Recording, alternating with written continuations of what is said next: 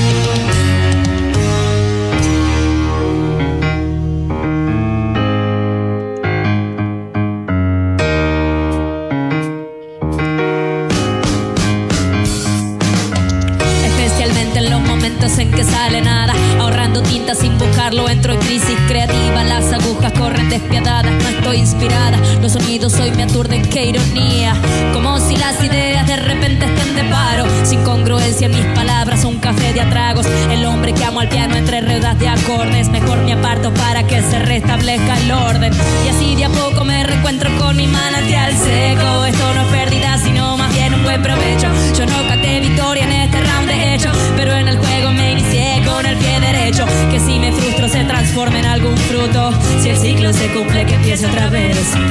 Con la esperanza de un diamante bruto y a poco la nube le deja su espacio a la fluidez.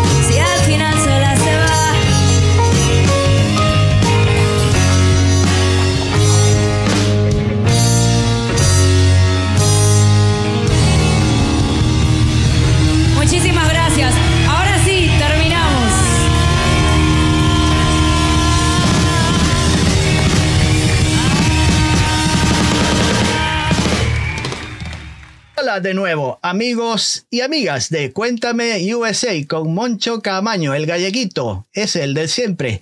Aquí estamos una vez más. Esta semana se lo vamos a dedicar a una gran figura que es, conocido, una gran figura del rap. Y además no es de aquí, del Bronx, ni de, ni de Harlem, ni nada, sino es de, del Uruguay, de Montevideo, si estoy en lo cierto.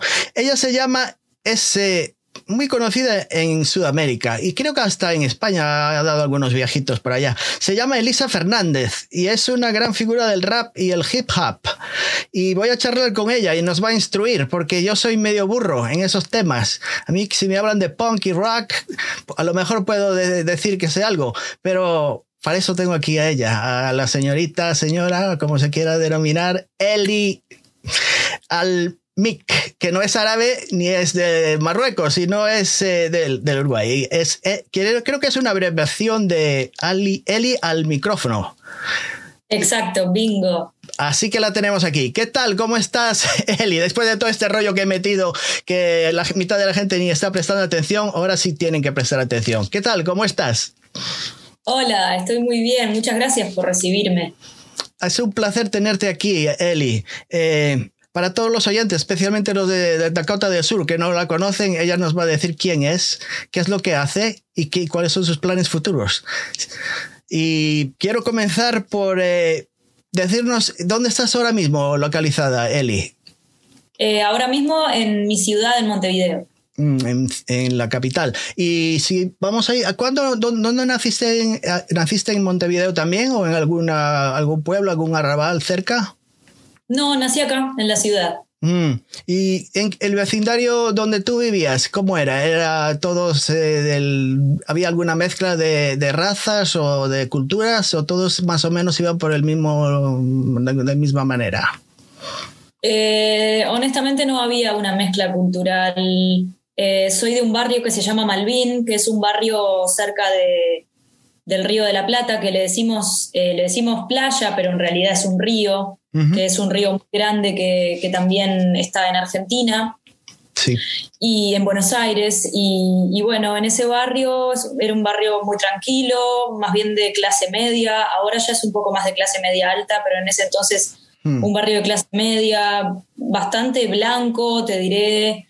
Hmm. Eh, sin, no muy interesante culturalmente porque no pasaba tanto, era un barrio donde la gente iba a la playa, y mm. disfrutaba del sol y de los parques, que es muy lindo porque me crié jugando en la calle y eso es muy valioso, pero mm. no, no había, no era como crecer quizá en Barrio Sur o Palermo donde salen las cuerdas de tambores em, y tocan candombe, este ritmo em, afro que es tan, tan característico nuestro, pero que viene de África y que tiene que ver con los esclavos y bla, bla, bla. Eso lo conocí después. Malvin, eh, bueno, eso, crecí en un lugar tranquilo donde no pasaba mucho.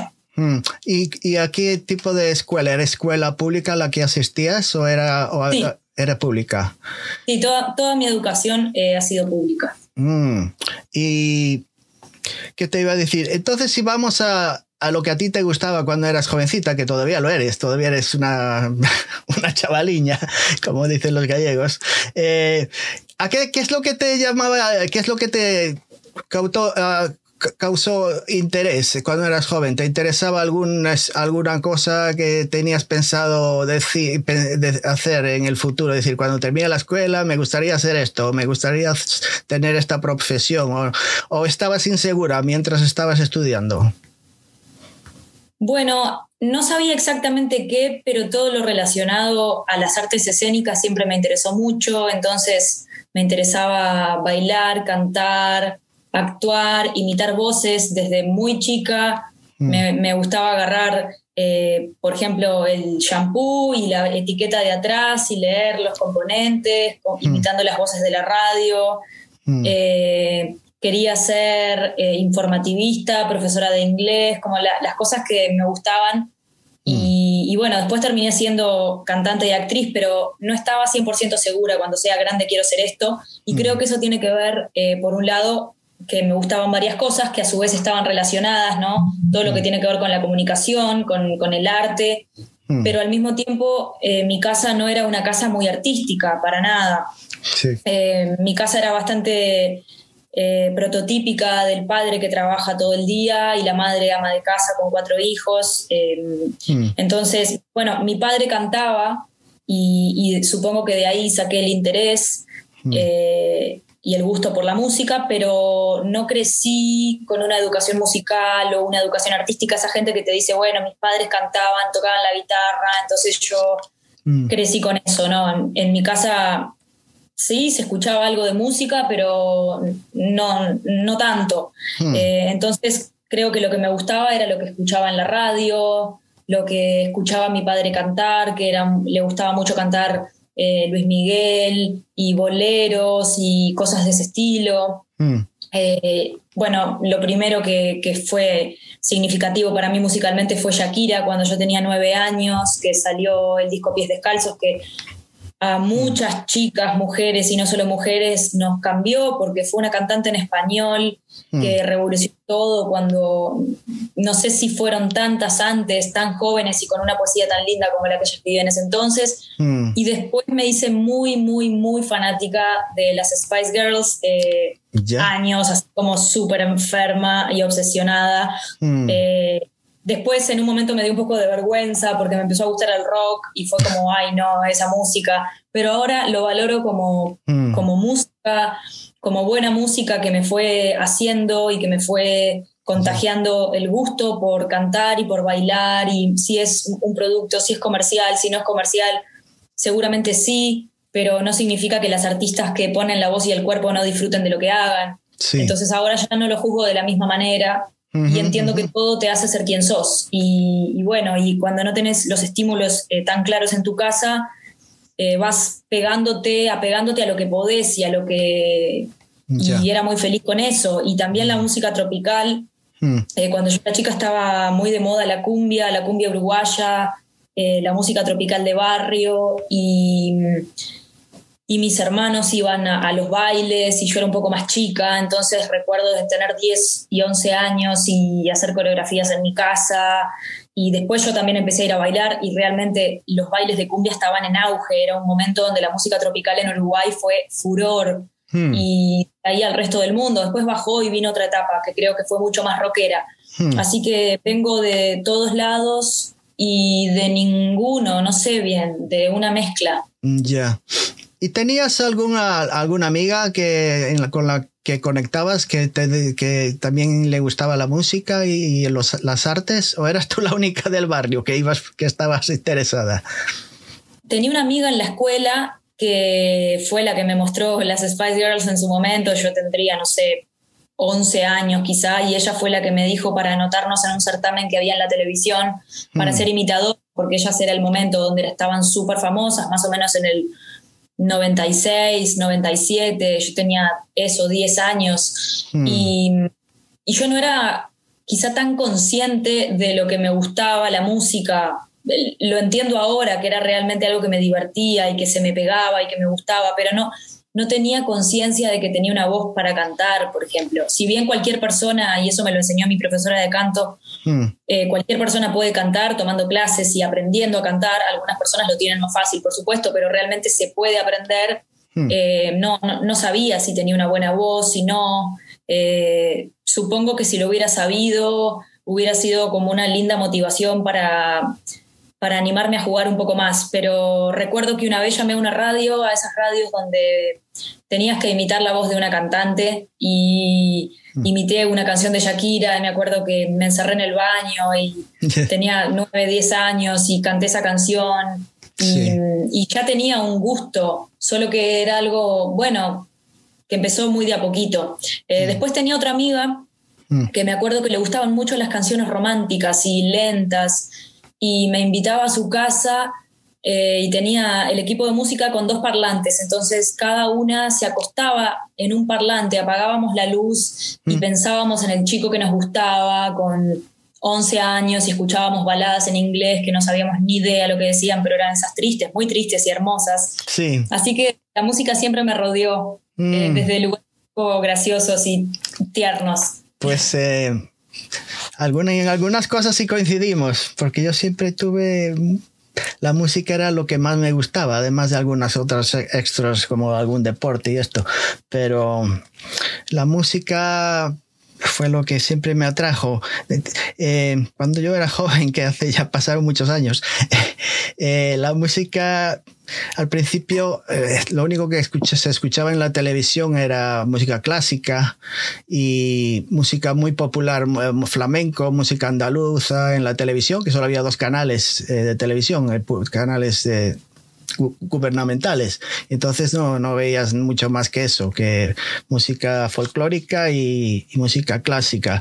Pero después de que se murió el tal dictador, que ya hace ya te digo, en los 75 se murió el dictador el Francisco Franco, un galleguito de los buenos, eh, empezó a llegar la música a, montones, como que abrieron el grifo y empezaron a aparecer todos los grupos ingleses y americanos, y entonces a mí fue como un shock escuchar grupos que en mi, mi vida había escuchado y que no se parecían nada a lo que yo había escuchado. Fue como un, algo nuevo. Y entonces ahí me entró el gusto por lo que mi, siempre se lo cuento a los amigos, mi, mi, mi, tío tenía un bar, de estos de un bar-restaurante, pero más bien bar, de un pequeñito de pueblo.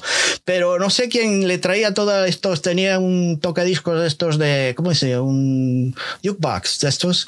Y entonces tenía los singles, los 45, todo encima del jukebox, como 50 o 60. Y ahí estaban todas las bandas de, no sé, todo era rock, lo que él traía. No sé quién se lo administraba, pero todo eran grupos de rock y de punk que acaban de llegar de los, Sex Pistols y todo esto de los 77, 78. Y entonces metía la moneda y ahí me pasaba horas y horas porque eh, me encantaba escuchar todo estilo eh, eh, de folk, de John Baez, Bob Dylan, cualquier cosa, David Bowie, todo me entraba por los oídos y todo me encantaba. Y entonces esa fue la razón de que siempre me gustó el rock, porque cuando empezó de joven, pues no es lo mismo, ¿no? Y entonces, te, quiero ser sincera, que ya echarle un poquito antes, que el rap nunca me interesó. Nunca. Le tenía como eh, algo que no, no, tiene valor ninguno. Cuando viene para los Estados Unidos en los 80, pues eh, en, en, el 80 fue cuando más bien el rap empezó a aparecer unos cuantos grupos que sí conocí, pero el resto ni, ni puto caso le hacía. Para mí que no eran cantantes, no sabían componer, las letras eran horribles, eh, hablaban de de joyas, dinero, coches, mujeres y nada, me, que seguramente había otras bandas, que otros grupos de rap que tenían otras letras, pero ya nunca me interesó. Por culpa de unos, a lo mejor lo pagaron los demás. Y entonces sí, recuerdo Public Enemy, no sé si fue una... ese, ese grupo sí me gustaba por las letras que tenían y que eran antirracistas y mensajes políticos y sí me gustaba. Pero muy... Y, y otra Lauren Hill de los Fujis, porque había nacido cerca de donde yo vivía y había gente que conocía, la conocía de, una, de ir a la escuela. New en, Jersey. en New Jersey, en South Orange. Y entonces conocían, la conocían. Pero yo para mí era, bueno, Lauren Hill, ah, sí, de los Fuji, después era de los Fuji, pero nunca, nunca le presté mucha atención, pero sí, después descubrí que era una, una, maravilla, que había hecho unas letras acojonantes, como se dice. Y, pero gran cantante. Una gran cantante. Entonces, poco más que eso conozco del rap, porque, y Ron DMC, porque salía mucho en MTV en la, al principio con Aerosmith cantando ahí una canción, y Walk This Sí, Way, sí, y sí. todas esas canciones. Pero de rap, nada. Conecté contigo porque hace un dos o tres semanas que me apareciste así de rebote, me gustó muchísimo la letra, lo que haces y por eso traté de contactar contigo, porque quiero que me informes del rap. Y entonces, eh, hablando, eh, empezaste entonces, ¿cómo fue? Porque me hablaste de todo estilo de música, de lo que te gustaba, de Shakira, de, de boleros que tu padre escuchaba, de un montón de estilos musicales. Pero ¿por qué escogiste el rap?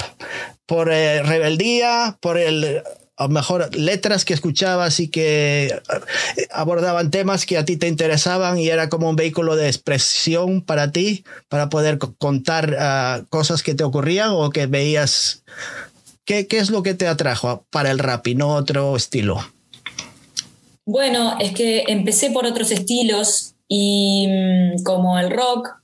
Eh, y realmente me interesaba, pero sentía que no, que no era lo que yo tenía que hacer o que yo no era tan buena para eso. Mm. Eh, lo primero fue a los 15 años, me conocí unos amigos en cerca de mi barrio que tocaban la guitarra y les gustaba mucho los Beatles y Pearl Jam y un montón mm. de bandas muy interesantes que estuvo bueno porque las empecé a escuchar con mayor atención y me mostraron mucha música y hicimos una, pequeña banda de covers mm. y estuvo bueno porque me aprendí canciones, ensayábamos y tal, pero nunca llegamos a hacer nada en vivo.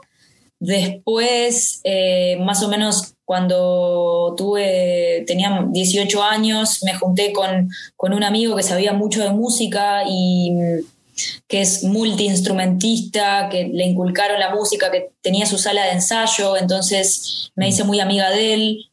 Em, incluso fui a clases de guitarra unos pocos meses porque realmente en ese momento no me lo tomé en serio. Mm. Y bueno, tuvimos una, una, banda que duró pocos meses y ahí yo compuse mis primeras canciones.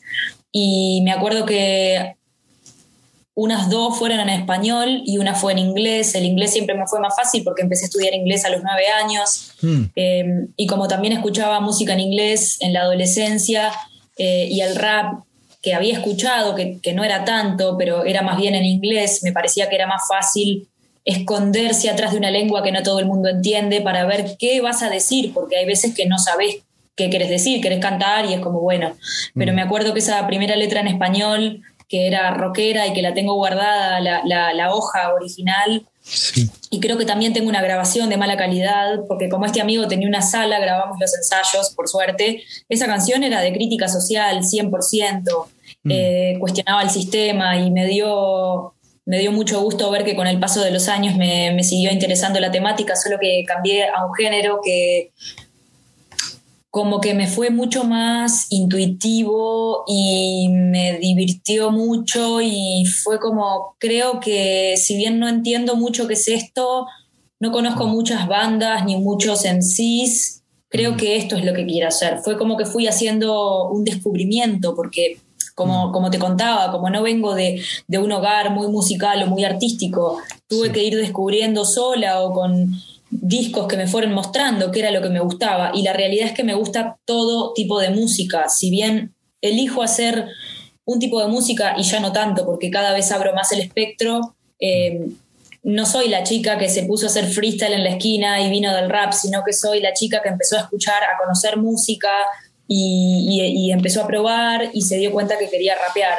Eh, y, escuchar a Loren Hill o a la Mala Rodríguez, por ejemplo, fue muy significativo para mí porque me di cuenta que había gente que cantaba y rapeaba junto y que la combinación, así como más soul, em, eh, bueno, o en el caso de la Mala, no, no soul, así más este flamenco, o gitano, no sé, perdón la ignorancia en cuanto a eso Sí, sí, Me motivó porque también me pasaba que escuchaba discos de rap, eh, el rap de España estaba muy, muy de moda en ese momento y me pasaba que si escuchaba un disco de rap entero se me cansaban los oídos, me parecía que todo era muy parecido, que seguramente mm. es lo que a ti lo que a ti te pasa, pero después me fui dando cuenta con el tiempo que lo que parece repetitivo, una vez que escuchas un disco, le empezás a encontrar capas y que los flows son diferentes y, es un mm. género muy rico porque parece poesía, parece slam, pero mm. no es slam.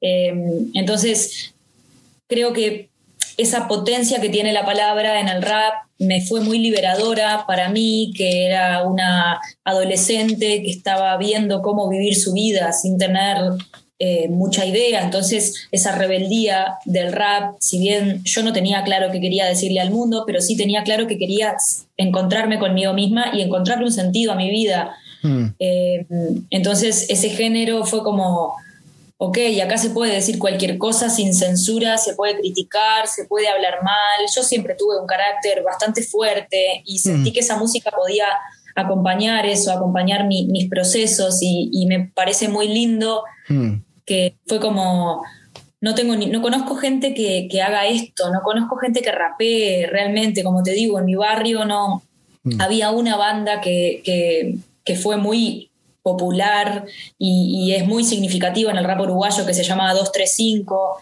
que eran de Malvin, de mi barrio, pero, pero hmm. bueno, no, no, no eran mis amigos, es eso, como que me daba un poco de vergüenza y además en Uruguay eran muy pocas las mujeres que rapeaban, pero muy pocas en serio. Para que mm. te hagas una idea, eh, si, si, no me equivoco, porque me puedo estar equivocando, pero creo que no, mm. soy la primera rapera que grabó un disco de forma profesional. Mm. Para que veas lo, lo, germinal que todavía es el género en Uruguay, si bien cambiaron mucho las cosas en este último tiempo, eh, cuando empecé fue como, bueno, quiero hacer esto y no tengo ni idea dónde aprender. Mm. Entonces empecé a, pedirle a mis amigas que me acompañaran a fiestas de competencias de, freestyle. Y, bueno, y ahí empecé a improvisar y a, meterme en las rondas. Y como nadie me conocía, también me, me, era liberador, que la gente no tenía mucho cómo criticarme o no eran mis amigos. Y, yo iba y me divertía un rato y me iba para mi casa. Mm. Y ¿Desde cuánto tiempo tardó en llegar la música, el hip hop y el rap al Uruguay? Tardó muchos años desde que se fue, desde que se generó en los Estados Unidos, ¿no? No, no, tardó. Lo que tardó, no tardó. Hmm. Yo pensé que había. No, mira que acá en los 90 ya había bandas de rap. Ah. Lo que pasa que eran bandas muy underground, muy de barrio de mm. barrios populares como, como fue el origen del rap, así que tiene mucho sentido. Sí. Pero ya en los 90 había, había crews de graffiti, de mm. gente que se juntaba a hacer freestyle, a grabar canciones, todo muy casero. Y, y, también había gente que mezclaba el punk con el rap. Sí. Eh, hay una banda acá que se, llama, que se llamó BDS, Víctimas del Sistema, que fue una de las pioneras Hmm. que tenían unos temas así bastante pesaditos también, que eran como una mezcla. Como si fuera Rage, Rage, uh, Against the Machine. No tanto. No, tan, no, tan fuerte, no tan metal. No, quizá no tanto, pero, pero sí. Pero sí, también como vos me decías, en los 80 de repente tenías en un parque gente que hacía punk, o la gente del New Wave y la gente del rap, y eso es muy lindo. Entonces también supongo que la gente acá fue mamando eso. Yo te digo que ahora que lo recuerdo es como una nostalgia, porque tenía fotografías que había sacado, sacaba en el metro, estaba todo el graffiti en el metro, no había, no había un vagón que estuviera limpio, estaba todo llenito de, de graffiti, y dentro y fuera, en los túneles, en todos los sitios había graffiti. A veces alguno estaba muy bien hecho, pero otro era, era feo y a veces lo odiaba, tanto graffiti por todos los lados. Pero tengo muchas fotografías cuando, eh, en el, que sacaba, claro, en el parque, sacaba, me encantaba la fotografía de, de, joven. Y sacaba fotos de, en Nueva York, en todos los sitios, en los clubes, en, afuera, en las calles, en el subway, en el subway había mucha gente, muchos, eh, gente de color bailando y tocando estos tambores, cubos de, de pintura y, y hacía con beats con los cacharros de pintura y bailaba el otro y, y todo era, era me, gustaba ir a Nueva York por eso, por, no por, porque era así. Y te ibas al parque y a uno leía poesía, el otro bailaba, el otro hacía música, el otro hacía piruetas y siempre, ahora mismo ya no es como antes, pero era así en los 80, aunque en Nueva York se decía que era muy peligroso en esa época, porque había las, sobre todo los, las gangas y como le llaman y toda esta gente y era peligroso y yo nunca tuve ningún problema, pero claro, a veces es suerte lo que puede ser. Pero quiero decir, eh, en ese ambiente me movía y ahí conocí toda esa gente también, pero ya te digo, siempre me aparté un poquito de, ese, estilo. Eh, ¿Tu primer trabajo fue en qué año? Ah, eh, el primer que, disco que tú publicaste fue un EP con unas cuantas canciones, ¿no? tengo un EP que lancé en 2013 no es, la verdad que no está en Spotify porque no sé, he olvidado subirlo y siempre estoy por subirlo, pero está en Bandcamp y hay algunas canciones sueltas en YouTube. De hecho, mi primer videoclip de una canción que se llama Sobre la música, que fue muy importante para mí porque, mm. bueno, hablo de lo que es la música para mí, o sea, algo muy, muy genuino y muy sentido. Em, mm. Ese EP lo produjo DJ RC, que es el DJ con el que estaba con el que toqué hasta hace muy poco, a veces tocamos juntos también. Eh, bien ahora yo estoy eh, haciendo mi carrera solista, con él saqué también Hace que existe en 2016, que fue nuestro primer disco. Eh, así que fue, fue muy bueno porque si bien yo ya había, em, ya estaba haciendo canciones cuando lo conocí, de hecho él escuchó una maqueta que yo hice con otras personas y se acercó a mí porque le había gustado y quería saber quién era yo. Mm. Con él fue lo primero que saqué y mm, fue, creo que, que sí que fue en 2013, se llama Rara Vez. Y bueno, y, y sucedió que, empezamos a tocar un montón acá y fue muy lindo y se nos empezaron a abrir puertas realmente muy rápido.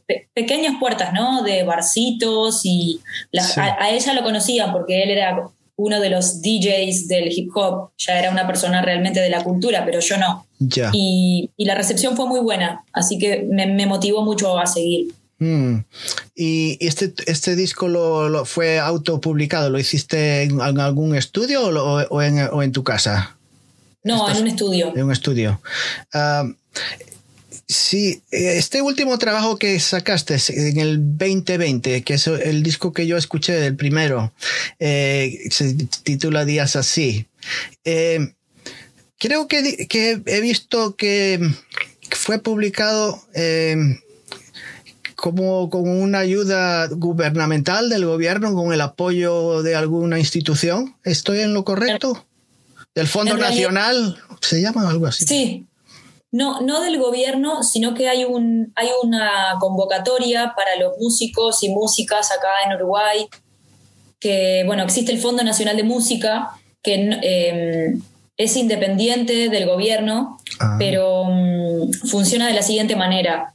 Eh, viene una banda de, extranjera a tocar a Uruguay y hay, como que te diga, un 2, 3% que va para ese fondo. Todos los espectáculos extranjeros le tienen que dar un 3% a ese fondo y con ese fondo es dinero que luego dos veces al año abren un fondo, un llamado para, bueno, para grabar discos, para financiar las giras, para lo que sea que te quieras presentar, pedir dinero para videoclips.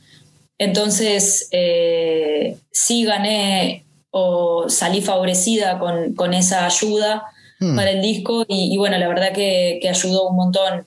Hmm. Si bien tuve después que poner un poco de mi bolsillo, me, me, ayudó mucho porque bueno, siempre que tenés una ayuda económica no empezas de cero, así que sí, pero no es, no es algo gubernamental. Mm, bueno, pues sí, porque escucho a muchas bandas de, que en España incluso y de varios países que no reciben ningún tipo ni no hay nada donde poder eh, rascar nada, todo eso. ¿No hay llamados culturales?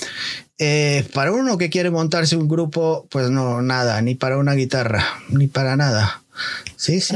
wow. No, no, hay países que sí. En Canadá, por ejemplo, quieres hacer un vídeo de lo mejor y te, te, te, ayudan. Pero en Estados Unidos tampoco estoy muy, muy enterado. A lo mejor sí, sí, sí, investigo, pero no, no sé si reciben algún tipo de ayuda ahora mismo. Porque aquí depende del gobierno que esté en, en, el momento, empiezan a quitar y sacar programas continuamente. Entonces nunca estás al día con lo que, con lo que hacen. Entra uno y barre todo y pone sus cositas y viene el siguiente y anda así arriba y abajo.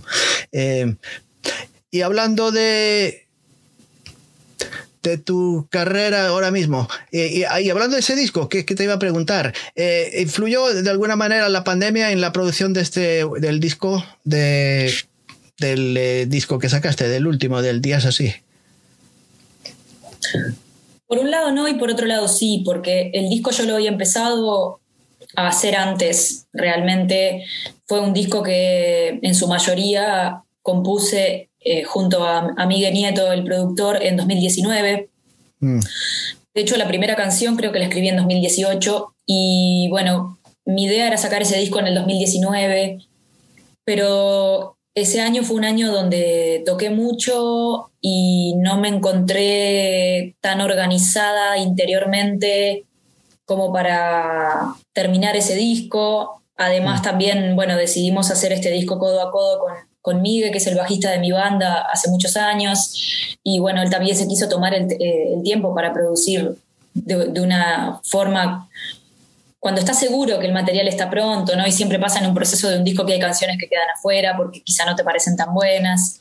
Entonces, eh, y eso, y en 2019 además toqué en España, como vos mencionaste, en el Primavera Sound. en Barcelona, es eso, ¿no?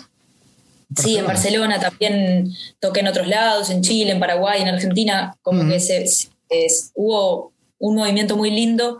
Mm. Y, bueno, y fue en 2020 que, yo ya tenía pensado sacar el disco, pero cuando vino la pandemia me di cuenta que lo mejor que podía hacer en el encierro era concentrarme y terminar este disco y, en ese sentido me vino muy bien porque yo sabía que el mundo se estaba cayendo a pedazos y yo tenía mi refugio y por un lado, no te voy a decir que no sufrí la pandemia, pero por un lado estaba muy entretenida mm. haciendo este disco y, en mi universo entonces fue como, bueno, ok, a sacarlo. También hice algunas canciones nuevas en la pandemia. Hay dos canciones del disco que, que las hice en ese momento. Sí. Eh, así que no, estaba terminado, pero estaba bastante, bastante avanzado. avanzado. Mm.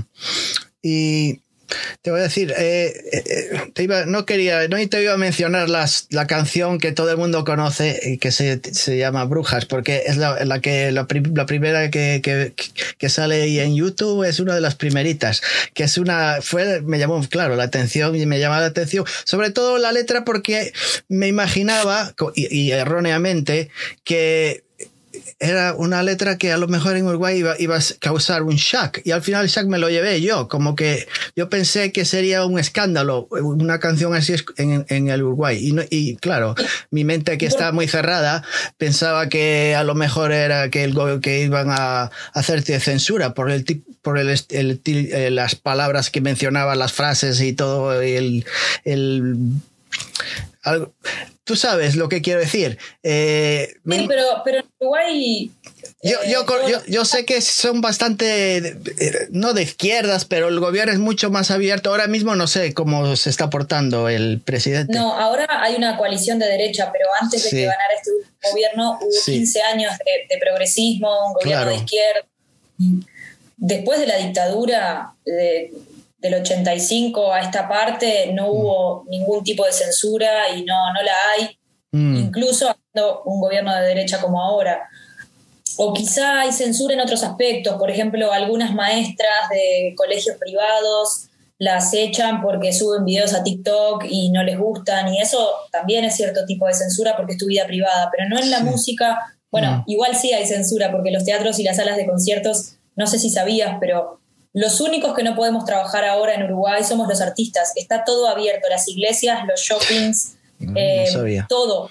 O sea, el, aforo de un shopping es como que te diga de mil personas y las salas de conciertos que tenían un protocolo de 30% de, de personas con un protocolo muy prolijo, toma de temperatura, no hubo un foco de contagios en ninguna sala. Mm. Eh, en, mar, en marzo cerraron todo de nuevo y ya abrieron todo menos la cultura. Entonces, sí hay cierto tipo de censura, eh, mm. pero un poco más solapada, un poco más como parece que está todo bien, pero no está. Mm. Pero no en una canción. Mm, no en una canción. O sea que el, un vídeo tuyo de los que he visto eh, no tiene ningún problema en aparecer en una televisión pública. Es la, la, pregunta privada y pues me imagino que no hay. No, no, de hecho, eh, de hecho, me han llamado un montón de veces para incluso actos políticos en ese momento donde había gobierno de izquierda y ahora la mm. intendenta de Montevideo también es de izquierda y yo canté cuando canté Brujas con la Orquesta Sinfónica que fue algo hermoso. la, vi, lo, vi, lo vi, lo vi. Eh, cuando ella asumió, o sea que no, hay cosas que, está, que están muy mal, pero, pero mm. tenemos eh, condiciones para vivir en libertad en muchos aspectos también y para hacer nuestra música. Mm. Y bueno, hablando específicamente de esa canción, los movimientos feministas en el mundo y también en Uruguay eh, se manifiestan mucho, eh, ponen discusiones arriba de la mesa y bueno, y para mí fue muy inspirador toda la revuelta que empezó a haber. Y también eso tiene que ver con la canción que escribí, como que no era muy consciente en el momento, pero Quizás yo unos años antes no hubiera hablado de los femicidios porque no tenía esa conciencia aún ni una opinión formada sobre la violencia de género. Fue algo que sucedió en estos últimos años para mí. Pero fue ¿Y cuál fue la razón? ¿Tú eh, contactaste con alguien, con algunas personas que activistas que se dedicaban a, no sé cómo decirlo, no a, sí, que militar Militantes, militantes, sí. ¿Conociste gente así o fue? ¿Cómo, cómo decidiste? Eh, porque en el rap las letras son, pueden, se pueden ir por muchos sitios, pueden hablar de muchos temas, pero tú, tus temas eh, fueron más bien eh, hacia esos, eh, ese estilo, a esos, temas, a, esa forma de, de, de, expresión y hablar de, de, feminicismo y de, del maltrato de la, de la, de la mujer y, y hablando de, los, como ser un poquito antisistema en tus letras letras, uh, hablar de, no, no, no sé si hablas de mucho de política, pero sí a veces eh, hablas un poquito acerca de, de, la desigualdad en el, de, géneros y todo. Eh, es, ¿cómo, ¿Cómo fue que decidiste eh, en tus letras plasmar esas ideas tuyas y no irte por otras eh, estilo de letra o, o, algo que fuera más, no sé si más comercial, pero porque sería a lo mejor mucho más fácil para hacerte, darte a conocer si te, si te unes como decir a una tribu, a la tribu de, de raperos. No, no, sé si, si entiendes lo que quiero decir, como que te saliste un poco de la norma, de alguna manera.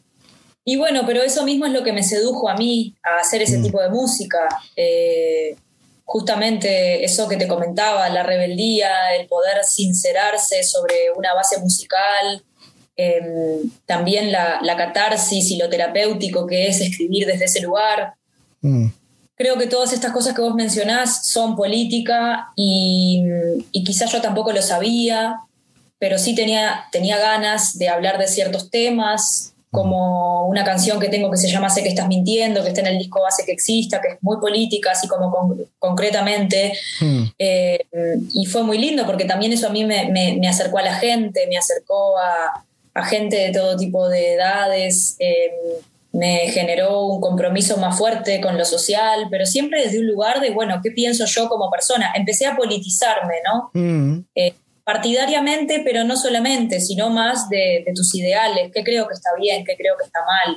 Mm. Eh, yo, no todas las izquierdas me, identifican e interesan, pero sí soy una persona que estoy ideológicamente de izquierda, a grandes rasgos, ¿no? Sí. Eh, entonces, eso, pero creo que siempre escribí eh, de todo, porque tengo canciones donde hablo mucho de los vínculos y mm. de algo que me fascina mucho es hablar del tiempo, del tiempo que se escurre y que se escapa, esa cosa que, es este, mm. maravillosa y angustiante porque no lo podemos capturar y todo, el, mundo funciona demasiado rápido y yo a veces pienso que soy una persona como de otro tiempo, que no, no puedo ir tan rápido y cuando y me angustia y ahora me acompasé un poco a los ritmos del hoy y escribo canciones todo el tiempo y pienso en sacar material todo el tiempo y de alguna forma me acompasé un poco al mercado y no mm. sé si eso me gusta. Por un lado me gusta porque me gusta hacer canciones, pero por otro lado me pregunto si es una forma saludable. Entonces, bueno, estoy descubriéndolo mientras lo hago.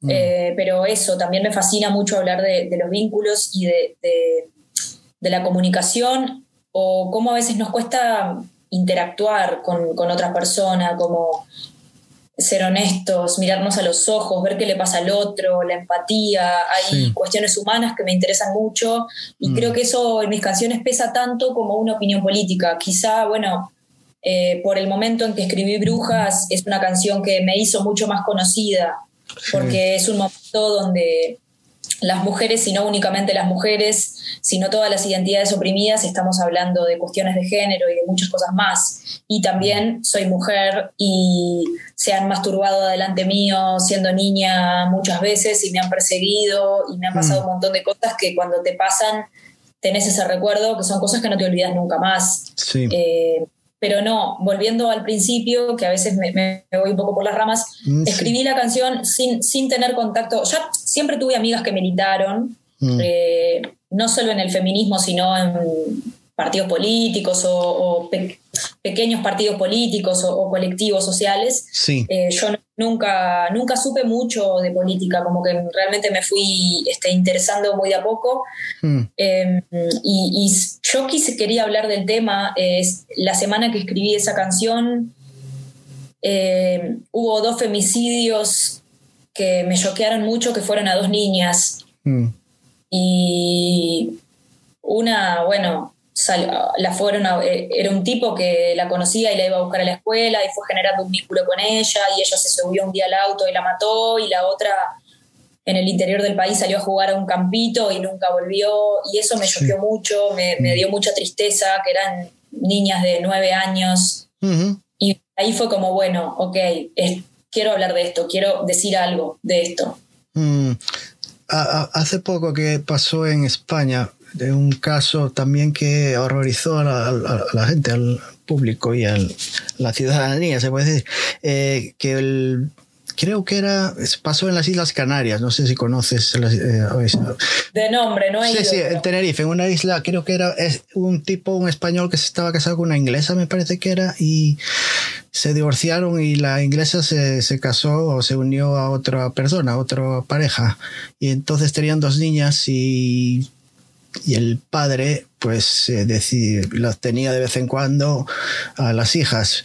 Pero en uno de esos uh, de esas locuras que le dio, pues se cogió a las dos hijas y las se fue en una lancha, un barquito, y las, las, las echó al fondo del, del mar con unas con un, cinturón de plomo y las, y las desaparecieron. Y él desapareció también. Entonces la estuvieron buscando hace semanas a ver si encontraban, porque tenían cámaras donde se veía que de noche montarse con un saco y al final tenía a las niñas dentro del saco. Y era una de dos años y la otra de seis, creo, algo así. Y entonces eh, estuvieron ahí buscándola en un barco especial ahí que trajeron para, mm, creo que estaba como a dos kilómetros o un kilómetro y medio en el fondo. dieron con un cadáver que, con una de las niñas y la otra no apareció ni él apareció, pero creen que él también se suicidó. Pero una locura. Y, y, en España y en cualquier país continuamente casos así o que se que mató a la esposa y la cortó en 20 pedazos o mató a la novia y, continuamente. Y no veo, no veo un, que haya un... Y no importa la, la conciencia y los, lo que salga en la televisión y todos estos casos y la gente parece como que como eh, ocurren diariamente, ya no le prestan ya la atención que se le debería prestar. Y, y, hacen todo esto. Es la educación que, o sea, yo sé que tendemos a decir que es una locura, pero en mm. realidad es peligroso patologizar a una persona porque la gente lo hace sin tener problemas mentales. Algunas personas sí, pero en general mm. es un tema de que cuando la mujer se quiere, quiere tomar otro camino, eh, muchos hombres no, conciben que esa mujer eh, sea de otro, entre comillas, ¿no? Eh, pueda rehacer su vida, porque han nos han educado y han educado a los hombres como que la mujer le pertenece y es de él. Entonces, está en la educación y, va y lamentablemente tengo que asumir que va a seguir pasando. Eh, espero que no mucho tiempo más, porque todavía hay, la mayoría de los hombres fueron educados así y, la cuestión de la, de la hombría y del, del, macho y de la virilidad y del rol social del hombre, que es el, proveedor y, el jefe y el, el, que tiene que demostrarle a la sociedad que es fuerte, que no, que no se puede sensibilizar y un montón de, de cuestiones hacen que, que, crea que puede tener derecho sobre la vida de una mujer, porque la vida de la mujer no es de ella, sino mm. que es de él. Mm. Entonces, es una locura, pero... Sí, yo, yo, te, yo te entiendo. Sí, sí, es como que desde chiquito el papá le pegaba o la mamá le daba, los castigaba continuamente y ahora porque me castigaron a mí o a mis hijos le voy a hacer lo mismo. Yo, yo creo que me, puedo dar cuenta que lo que me estaban haciendo, hablando de mí o de cualquier otra persona, que no estaba correcto. Y entonces, por, si tienes la capacidad para distinguir entre lo bueno y lo malo. ¿Por qué lo vas a repetir tú? Porque te lo hicieron. No, no creo que no le encuentro la. Claro. Yo creo que hay gente que todavía no hizo ese clic de decir mm. esto está mal. Mm.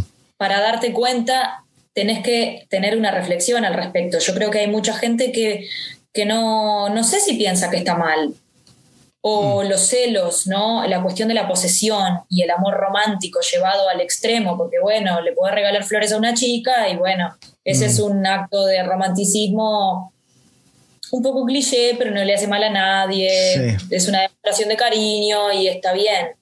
Pero... O el, mismo piropo cuando van por la calle y, se te, te silban o te dicen cualquier locura, cualquier palabra que, que, te ofende y, te, y, por no contestar o por tener miedo, pues sigues caminando.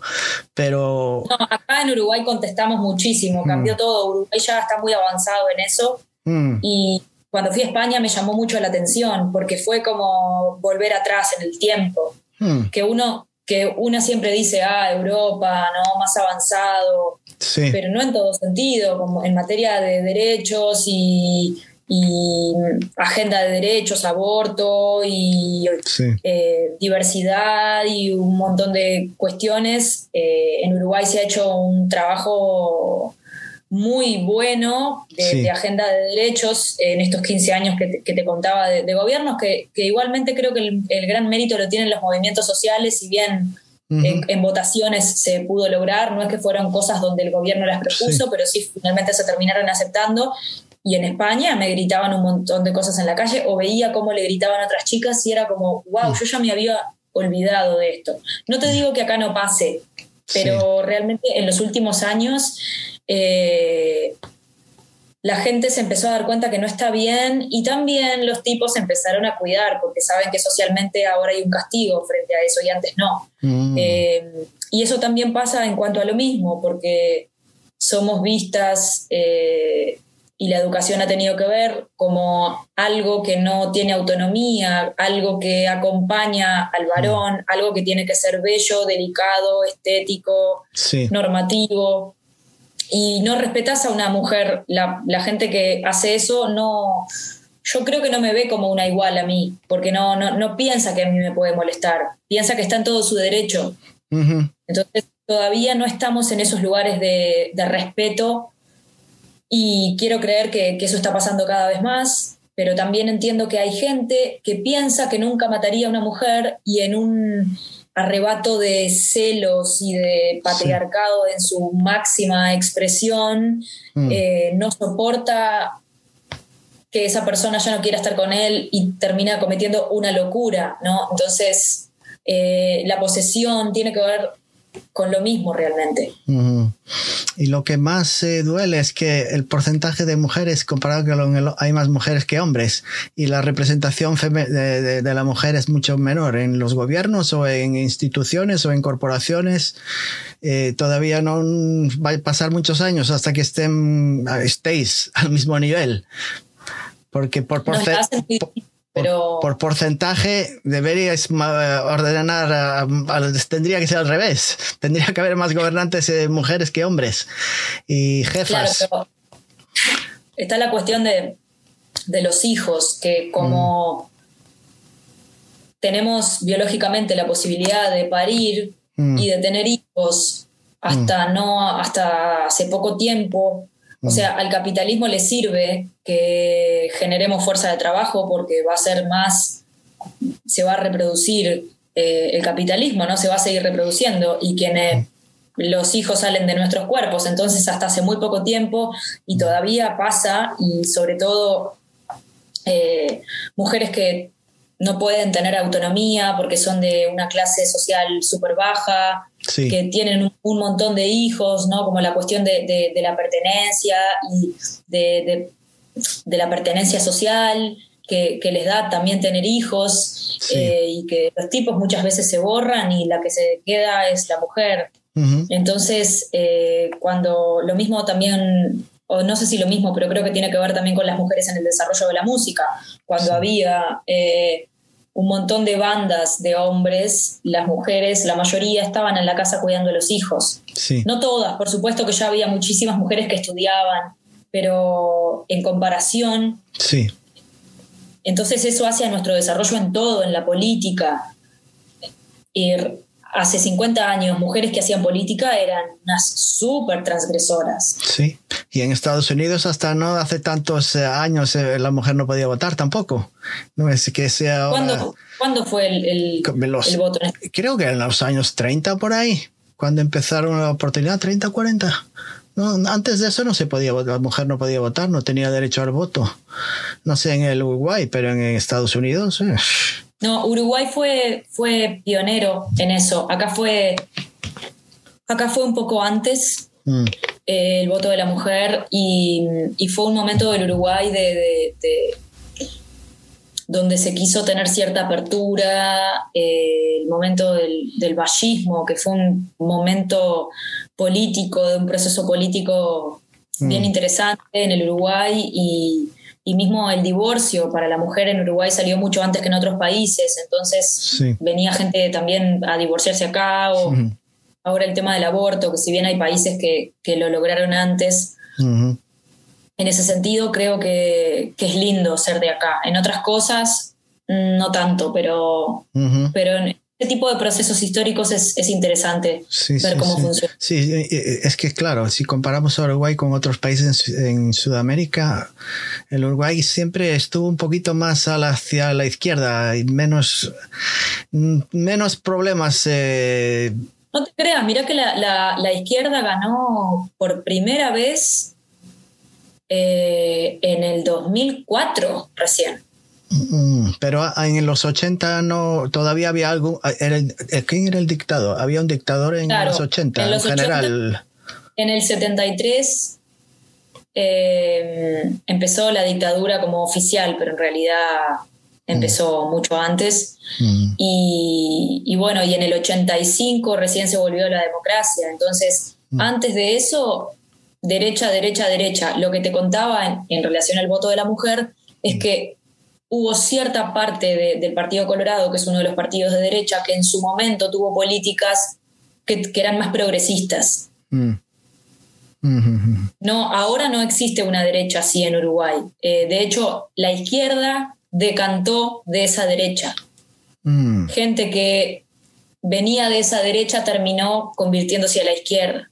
Ya, ya, ya, ya, ya. Mm. Pues estamos hablando mucho de rap y trap. sí, sí, sí, igualito. ahora déjame un poquito escaparme de ahí de esos temas porque eh, quiero que hables de tu música y de, tu estilo y de todo esto. Eh, vi un vídeo tuyo, varios vídeos estuve viendo en YouTube y sobre todo uno que en, con Julieta Venegas, que estabas ahí en, Montevideo, ¿no? En, un concierto que dio no hace tanto, tanto tiempo, hace unos meses, ¿no? En noviembre del año pasado. ¿Y cómo contactaste con Julieta Venegas? ¿O, ella o alguna, algún manager contactó contigo? ¿Cómo fue? Bueno, a ella le mostraron mi música. Porque ella iba a dar un concierto en Uruguay, en el Antel Arena, que es una sala de conciertos bien grande que hay acá. Mm. Mm. Y, y, le pidió a su manager eh, ella está viviendo en Argentina hace varios años, tiene un manager argentino y le pidió a él que le recomendara eh, cantantes mujeres de Uruguay. Entonces, bueno, eh, ese, el manager de ella le mm. mostró, amigo del manager que yo tenía en ese entonces, le, mostró mi música y también le mostraron música de otras mujeres y, bueno, y ella le, le gustó mucho Brujas y me quiso invitar al concierto y, me mandó un mail muy amoroso y con una lección de humildad terrible. Hmm. Y, fue muy lindo para mí, fue una sorpresa muy linda, hmm. realmente. Estabas bastante relajada, te vi como estaba muy contenta y feliz de estar ahí. Sí. Fue como... Sí, sabes que yo no, es, es extraño cómo funciono, pero no, no soy una persona que se pone nerviosa eh, hmm. en el escenario. Eh, ¿Te ayudó? Siento muchas cosas, pero, pero no, no. Puedo tener miedo en algún segundo, obviamente, soy humana y a veces la gente me puede intimidar un poco, pero me siento, es un lugar donde me siento muy cómoda. Y, eso tiene que ver con la incursión que hiciste en el mundo del, del cine, ¿no? Eh, ¿Fuiste a una escuela, creo que dijiste, de arte dramático? ¿Cómo fue? Sí. Sí, seguramente tenga que ver con mi formación como actriz que fue previa al rap y a, y, a, lanzarme a la música así como más profesionalmente. Em, entonces, bueno, cuando empecé a, a, tocar en cualquier tipo de concierto de rap, para mí ya era normal estar arriba de un escenario y, y que la, la, escuela a la que asistí mm. es una escuela bastante exigente de acá de tipo conservatorio, pública, de esas que tienen una prueba, una prueba de ingreso muy exigente. Sí. Y, y, bueno, cuando yo salí de esa escuela ya tenía un montón de herramientas, entonces para mí era normal que la gente eh, me pusiera una nota por lo que yo había hecho o me criticara o me dijera qué bueno que estuvo esto, como que yo ya tenía ese vínculo de, la, respuesta. y, en ese sentido para mí fue muy fácil, porque bueno, porque era un proceso que yo ya había hecho, si bien desde otro lugar, porque escribir tus canciones no es lo mismo que esconderse atrás de un personaje que escribió alguien. Em, pero, pero sí, lo vivo, lo vivo con muchas emociones, pero con, con cierta calma también, y eso me gusta. Mm. Te iba a hacer una pregunta y como tú eres la profesora del rap, quería preguntarte qué... si te comparas conmigo, sí. Eh, entre los dos. te iba a preguntar qué diferencia hay entre el reggaetón y el trap, porque me tiene un poco confundido a mí. Eh, ¿Hay algo, qué diferencia en la letra, en la composición? ¿O no hay mucha diferencia entre los dos géneros? No, son muy diferentes porque mm. son... La música es diferente. Yo creo que la letra, solo la letra, eh, creo que los géneros musicales se, diferencian por varias cosas. Mm. Y, bueno, por ejemplo, las letras contestatarias sí son muy características en el rap, aunque también hay gente que escribe sobre dinero, joyas y, todo lo que creo que eso también tiene que ver con el no acceso a, bienes y con el no acceso a educación y gente que pasó hambre y que pasó frío y bueno, y de repente eh, vende droga en la calle y su barrio, ¿no? Como era el Bronx en ese momento. Eh, estaban las aseguradoras, ¿no? Vos lo sabés, que prendían fuego las casas para cobrar el seguro y eh, los barrios se volvían cada vez más peligrosos y, la gente empezó a quedar como encerrada en un lugar que, era, que se volvió cada vez más violento. Entonces, a mí al principio también me pasaba que ese tipo de letras no, no me interesaban, pero después entendí no significa que todo me guste, pero empaticé con una realidad que, bueno, que para mí fue bastante más favorable. Entonces yo no, siento la necesidad de hablar de esas cosas y me interesa hablar más de otras, pero hay gente que cree que para, que para pertenecer al mundo tiene que tener ciertos bienes y así también es lo, que nos han enseñado. Entonces eh, lo entiendo un poco más. Pero la mayor diferencia es que son géneros el reggaetón surgió muchísimo antes, el trap es un género bastante nuevo, si se quiere, yo a partir del hip hop, ¿no? O sea, es diferente, pero es como un subgénero del hip hop. Sí. Y, mm, y, son muy, y son muy diferentes rítmicamente. El trap también se puede bailar, pero el reggaetón es más bailable. Yo me acuerdo del reggaetón, no era, creo que fue un pionero del reggaetón, que, no sé si fue en los 80 o a principios del 90, que era del panameño, se llamaba El General, no sé si lo conoces. No. El General. Era, era un. Yo creo que es el pionero del reggaetón, porque se, eh, eh, tenía mucho de reggae y, y, un poquito de rap y era muy bailable. Échale un vistazo, no es porque yo sepa, okay el reggaetón, el reggaetón, el general se llamaba, y vestía como un traje de general y era así morenito y alto y flaco. Y tenía todas las canciones eran así bastante bailables y, habla, y mueve, mueve el culito y mueve esto y mueve el otro, pero échale un vistazo. Pero vos sabés que el otro día estaba viendo un video de una chica que ahora no me acuerdo su nombre, mm una chica afro que explica los orígenes del reggaetón y, bueno, y las mezclas de países y la cuestión más caribeña con Jamaica.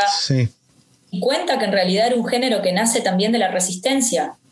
O sea, mm. todo lo comercial que después sucede es, es esa parte. Bueno, también resistir puede ser a través del baile, no solamente criticando el sistema, pero, mm. pero yo no lo sabía eso y, y me gustó saberlo porque los mm. géneros también van mutando y el mercado va, mutando. Eh, y bueno, el trap creo que, es un género que si bien se puede hablar sobre muchas cosas, está muy asociado al consumo y, y, a esa cuestión de lo políticamente incorrecto, ¿no? Las, eh, los excesos, las drogas, el dinero, la desobediencia.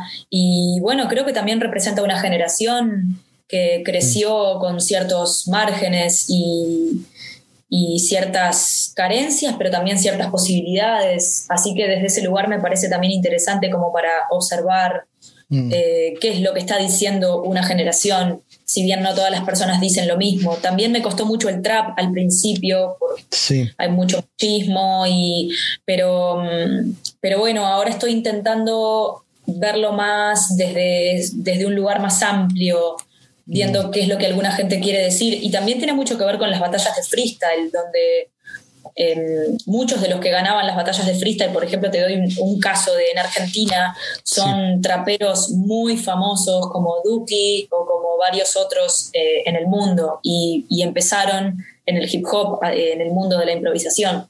Sí, Mm.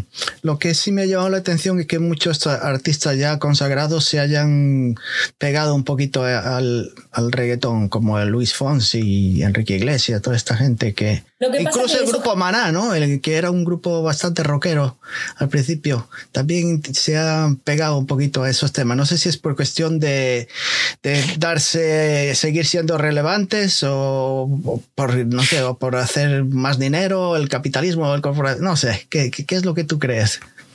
Eh, la verdad no lo sé, supongo que hay una cuota de mercado, pero también entiendo que el reggaetón y el trap ya pasan a ser estilos más pop, porque se mm. cuelan en todo tipo de canciones.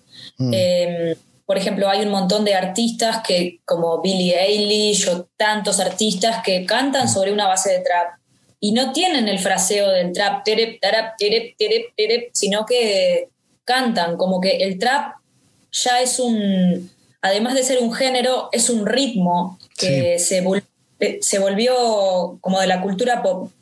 Y creo que con el reggaetón y el dembow y un montón de ritmos bailables eh, pasó lo mismo. Ya se, mm. estamos en un momento de la música donde se fusionan mucho los géneros. Yo antes era un poco reacia a eso, porque era más purista y ahora no me identifico para nada con el purismo, si bien me parece bien que haya gente que elija hacer un género. Yo elegí hacer rap por mucho tiempo y mm. creo que tiene que ver con forjar una identidad y ver qué es lo que quiero hacer. Eh, pero hoy me identifico más con, algo no tan limitado, sino más abierto y a veces por fusionar géneros nacen géneros nuevos, nos gusten o no, más allá del juicio de valor. Sí, sí, sí. Eh, también está bueno que no se pierda, ¿no? Qué es un género y entender su historia y de dónde viene y demás, pero bueno, la unión puede llevarnos a lugares nuevos. De hecho, está, hay tantas cosas inventadas que si no mezclamos y metemos en una licuadora, bueno. Sí, es que ahora también es más difícil eh, cuando hablas de un grupo, de un cantante, eh, especificar qué género hacen ya es más complicado. Tendrías que eh, dar tres o cuatro estilos al mismo tiempo para, para explicar la música que hace.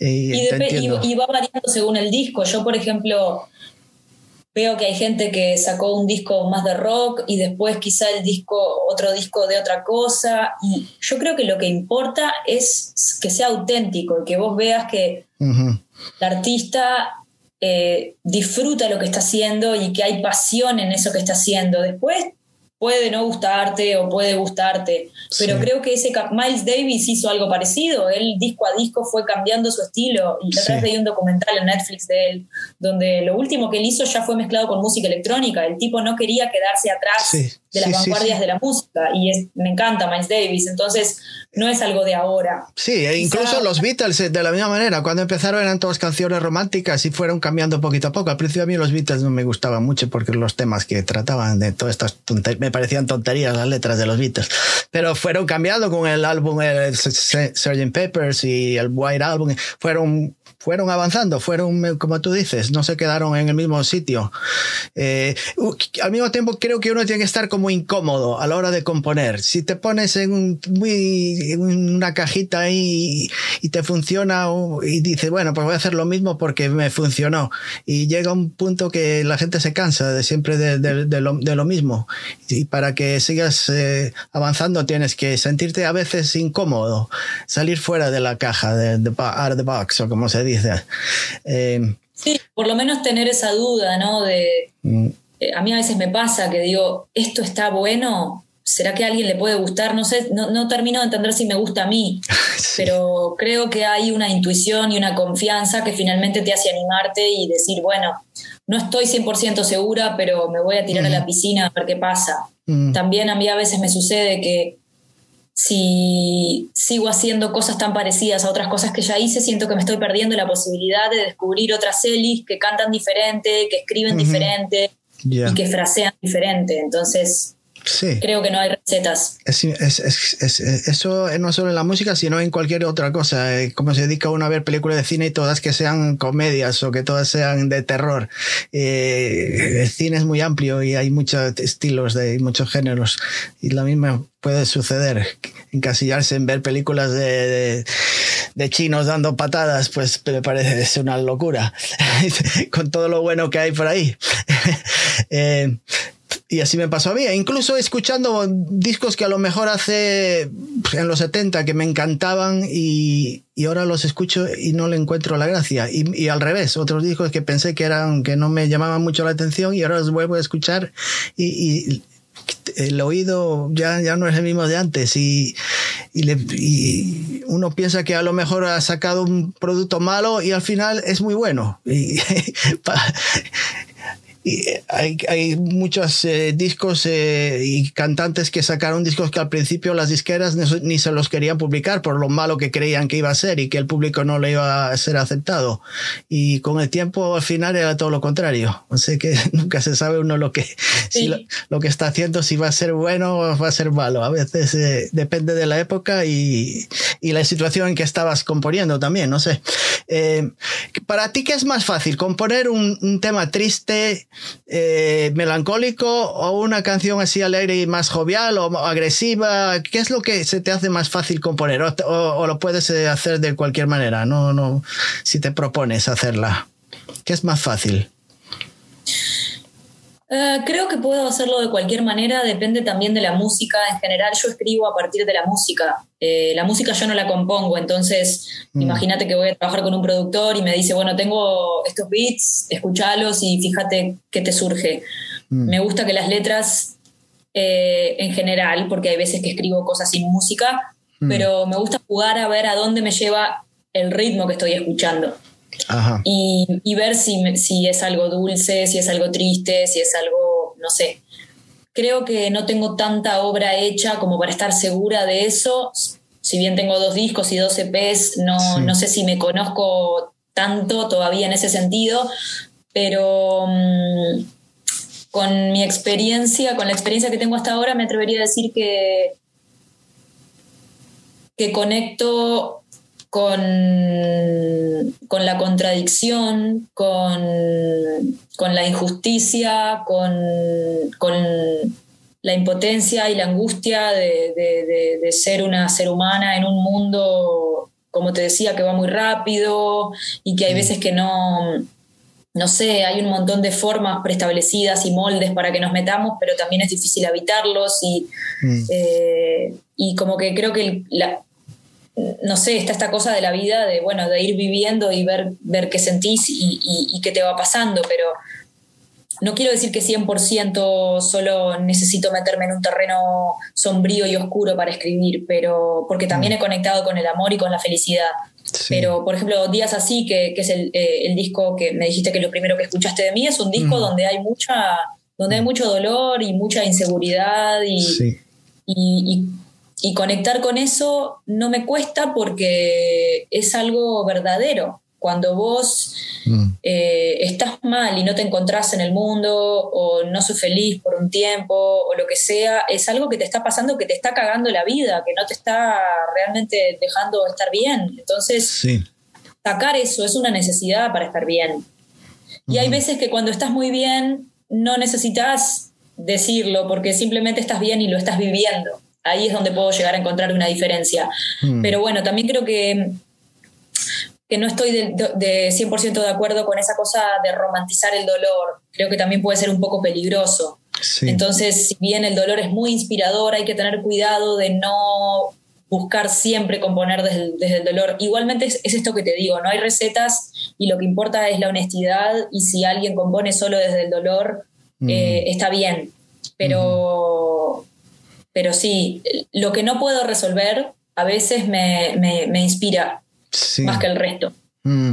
Y cuando estás por la calle caminando, viendo escaparates o conociendo gente, eh, incluso soñando al día siguiente, eh, ¿llevas alguna, alguna libreta, algo donde apuntar? ¿Escribes eh, alguna idea que te viene a la cabeza, la, grabas en el teléfono? ¿Cómo haces para...? Porque estas ideas a veces aparecen y si no las escribes al día siguiente o en un par de horas ya no te acuerdas lo que, lo que querías plasmar. ¿Cómo haces? Pues seguramente tienes algún método? No tengo mucho método porque soy una persona bastante desordenada, esa es la realidad. Y, y, de todo un poco. Hay veces que tengo una libreta y en general trato de tener un cuaderno conmigo.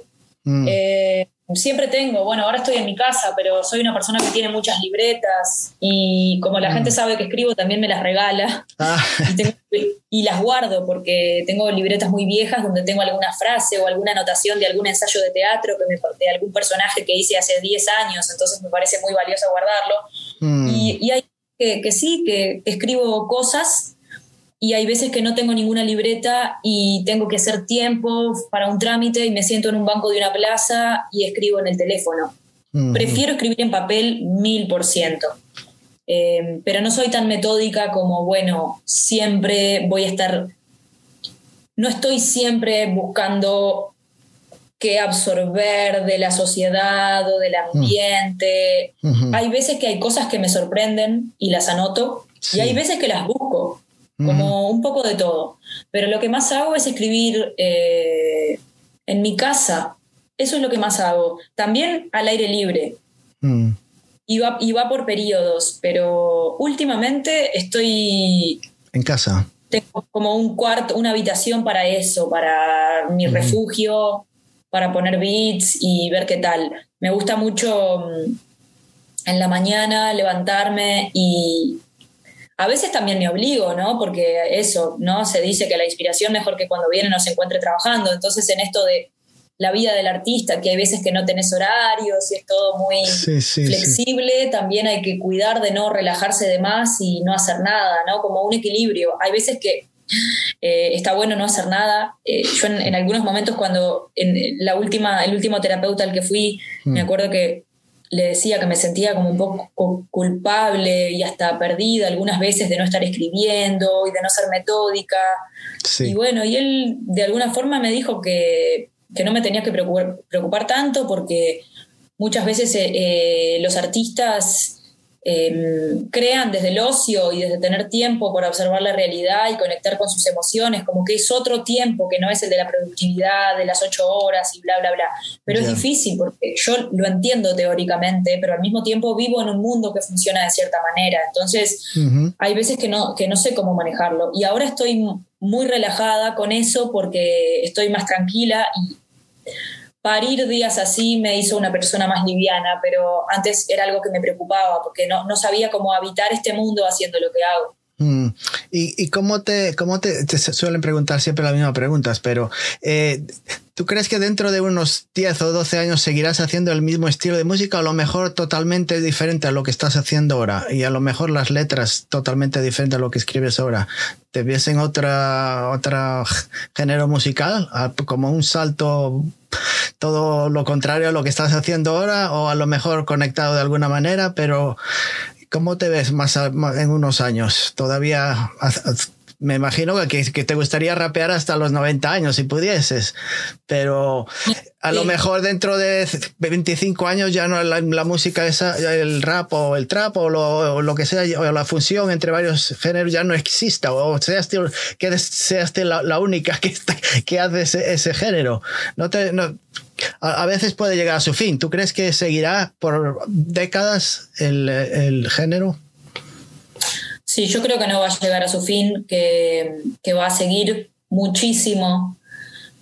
Seguramente se fusione con otras cosas y existan otros subgéneros. Lo he pensado y me parecería muy interesante ser una abuelita que rapee, porque es un género muy joven en relación a otros géneros. Quizá las raperas y raperos más grandes tengan 50, 60 años, ¿no? Porque mm. nació en el 74, 75, entonces son personas que aún son jóvenes, pero y, y me genera curiosidad cómo es hacer un género siendo vieja cuando es un género que en realidad tiene mucho que ver con la juventud, con la rebeldía joven. Pero yo me quiero rebelar contra eso, no quiero pensar que mm. cuando se me caiga el cuerpo y cuando, cuando mi imagen ya no sea joven, que la verdad soy joven, pero tampoco tengo 18 años, tengo 33 años, o sea, entiendo que tampoco soy tan jovencita.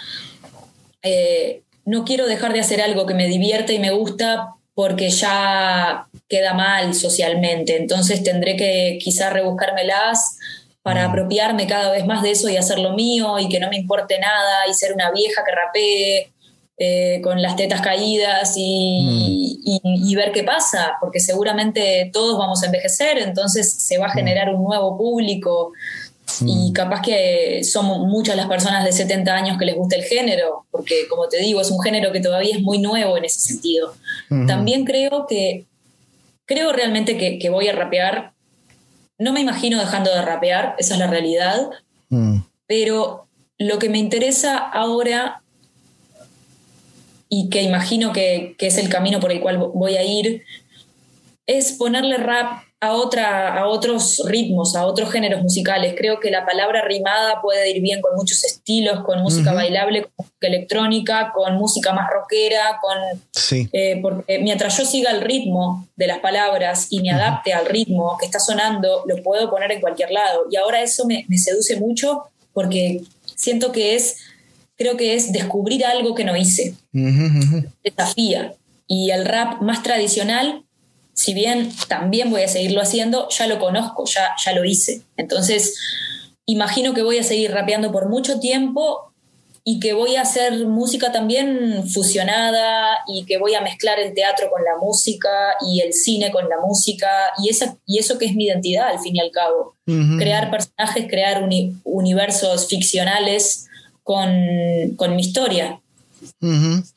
Hablando de, ah, del eh, rap y del no del reggaetón, pero el rap. En, eh, tú conoces a Bob Dylan, lo conoce todo el mundo.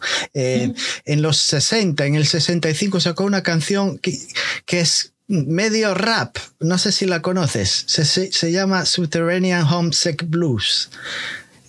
Si la escuchas, es, parece que estuviera rapeando la canción. Eh, hay un vídeo musical que sacó en blanco y negro de donde tiene unos carteles que va pasando según va cantando y, hay términos y palabras que están mencionando en la canción y los va soltando los carteles. Y creo que es la, primera, la canción más parecido a un rap. Eh, y es de los 60, del 65. Nunca hizo otra canción parecida, no sé, pero quiero decir que eh, el estilo a veces piensas que se generó en una época y a lo mejor años atrás ya alguien lo intentó, pero no, no tenía ni nombre para lo que estaba haciendo. Para él era una canción de rock y blues, más bien. Pero en la forma que tenía de cantar la canción y de entonarla, y, parece un rap. Si lo escuchas, te, te darás cuenta. Es que en realidad surgió mucho antes, porque la cuestión del rap, de la palabra hablada, viene mm. de África de hace mucho más tiempo que lo que sucedió en Estados Unidos. Eh, y también en los años 30 ya mm. había personas que cantaban mm. eh, más rapeado. Lo que pasa que no se llamaba así, pero es algo que, que mm, esto de jugar con la métrica, eh, ahora no me acuerdo de este cantante. Heidi, Heidi, Heidi, ho, Heidi, Heidi, Heidi, ho. Era, era, un era negro, ¿no? Sí. Sí, sí, sí, sí, sí. Es una persona muy sí, influyente sí, sí, sí, negra. Ese tipo hace, no sé si eran los 20, 30 o 40, que, que jugaba como entre los, entre los adlibs y entre las voces principales y eran, eh, se contestaba eh, con los coros y con la voz principal y mira, ahora no me acuerdo el nombre y es medio una vergüenza no acordarme, pero el rap tuvo mucho de donde, de, donde inspirarse y agarrarse para... Y también de, los sound systems de Jamaica, ni que hablar, pero eso ya más cerca... Ya. Eso ya más cerca a, la, creación del género en sí. estoy hablando como más atrás. Así que sí, eh, ese, ese híbrido entre cantar y hablar, eh, yo no, no, lo sé, pero me mencionaste esto de Bob Dylan y seguro eh, hay muchas personas que sin querer lo hicieron. Sin querer, sí, sí. te iba a, o queriendo. O queriendo, sí. Hablando en el, en el, escenario, ¿qué es lo peor que te ha ocurrido en el escenario hasta este momento? ¿Te olvidaste de las letras? Eh, ¿Algún problema electrónico? ¿Alguien del público que te estaba molestando? ¿Qué es lo peor que te haya sucedido en un escenario? Bueno, creo que lo peor que me ha sucedido es enojarme arriba del escenario porque el escenario es un lugar para disfrutar y para ser feliz y para conectar con las cosas más lindas de la vida. Y el enojo es feo, entonces me ha pasado de, sentirme enojada y, eso me parece mucho peor que olvidarme de la letra o de los nervios o lo que sea. Por ejemplo, cuando la gente habla y en tu cara y sentís el murmullo, me ha pasado cuando viajé por Estados Unidos, también recuerdo una vez que toqué un bar en Minnesota, hmm.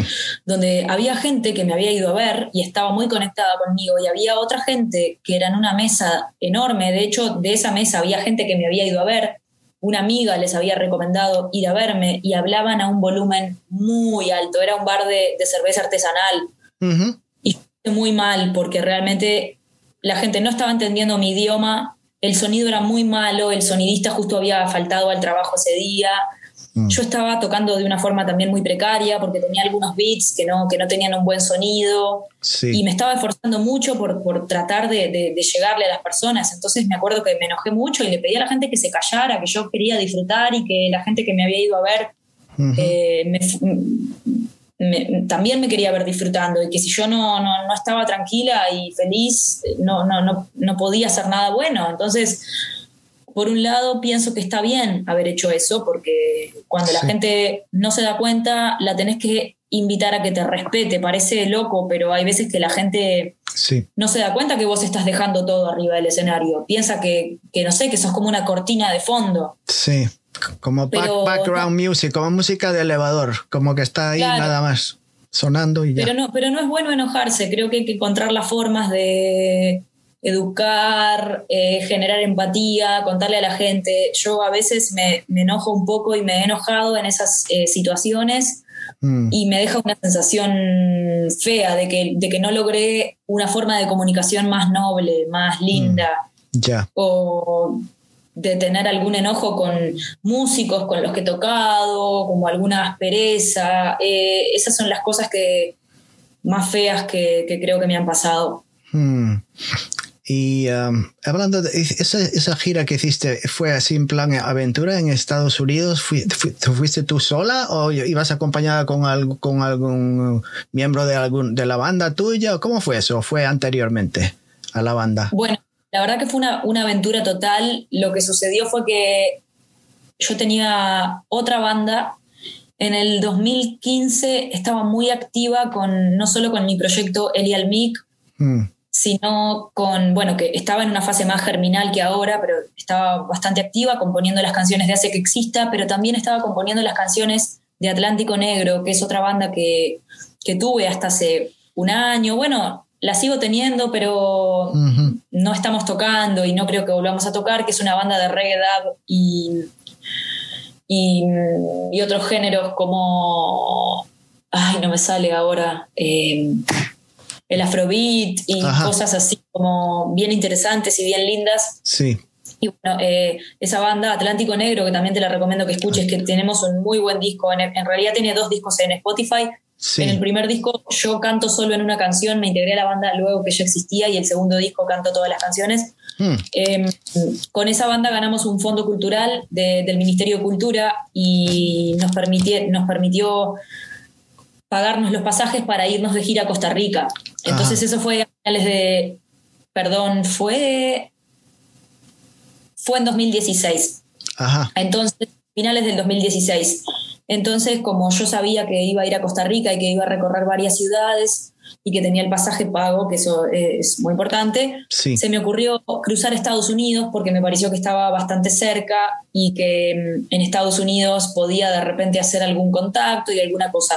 Eh, te parecerá mentira, pero el primer lugar que fui de Estados Unidos a tocar es McAllen, la ciudad fronteriza. En Texas, sí sí, exacto, que mm. tengo entendido que es una ciudad donde no pasa mucho y son 200.000 habitantes y, la gente va, hay muchos malls, ¿no? Sí, sí, sí, eh, sí.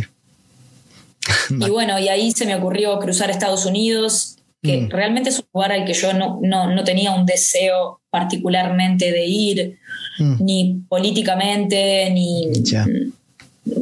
Nada, musicalmente claro que sí, entonces estuve en total entre el mes y medio que estuve en Costa Rica y los cuatro meses y medio que estuve en Estados Unidos, le di la vuelta a Estados Unidos, que eso fue maravilloso para mí porque es el viaje más importante y grande que hice. Hmm.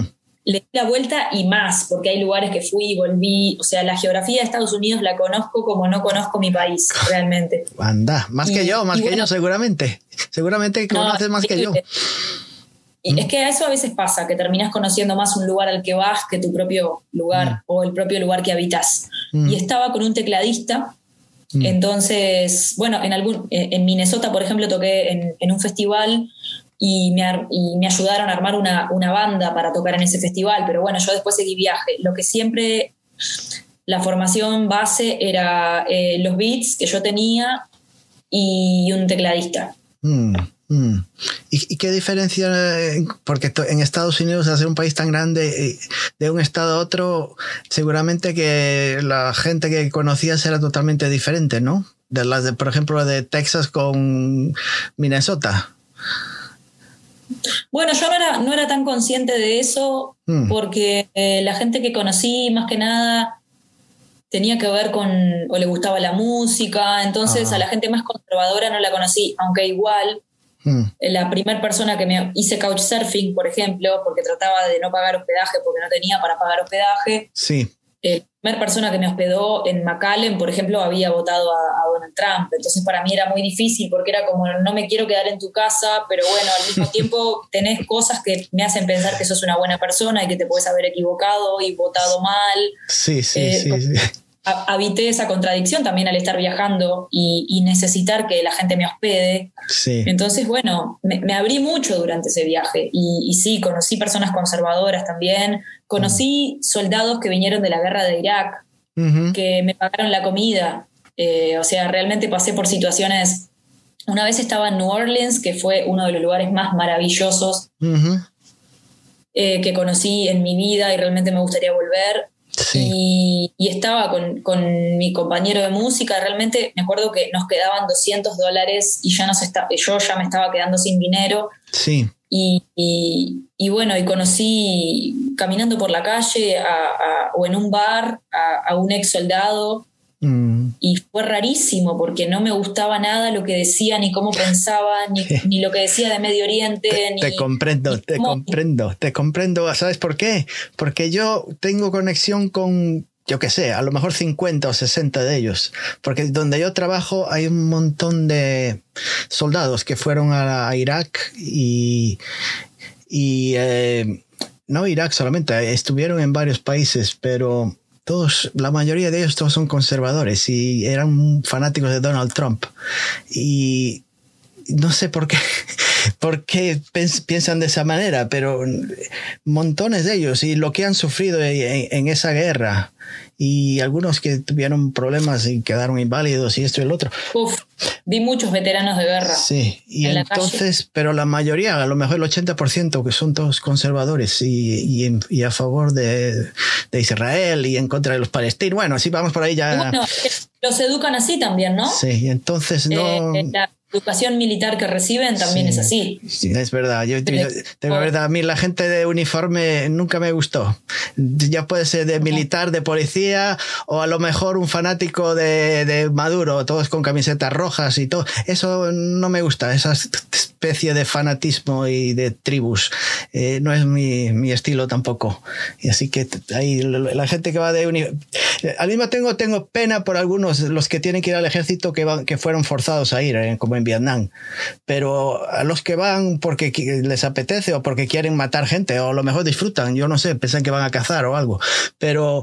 Eh, sí, yo me acuerdo que este tipo, yo no sé si él eligió o tuvo que ir, mm. pero a mí lo que me llamaba la atención era que era un tipo que estaba muy solo, que quería que nos quedáramos con él, mm. y, y, quería pagarnos las cosas. Sabía que nosotros, o sea, lo que me di cuenta también en Estados Unidos es que para algunas personas yo era homeless, por ejemplo, por el solo hecho de sentarme en el cordón de la vereda. Eso fue muy fuerte para mí. Una vez en una estación de servicio, en una estación de gasolina, no sé cómo, cómo le llamás, me pasó de, de, estar sentada en un cordón de la vereda, como es muy normal en Sudamérica, mm. y que venga una persona y me regale paquetes de comida.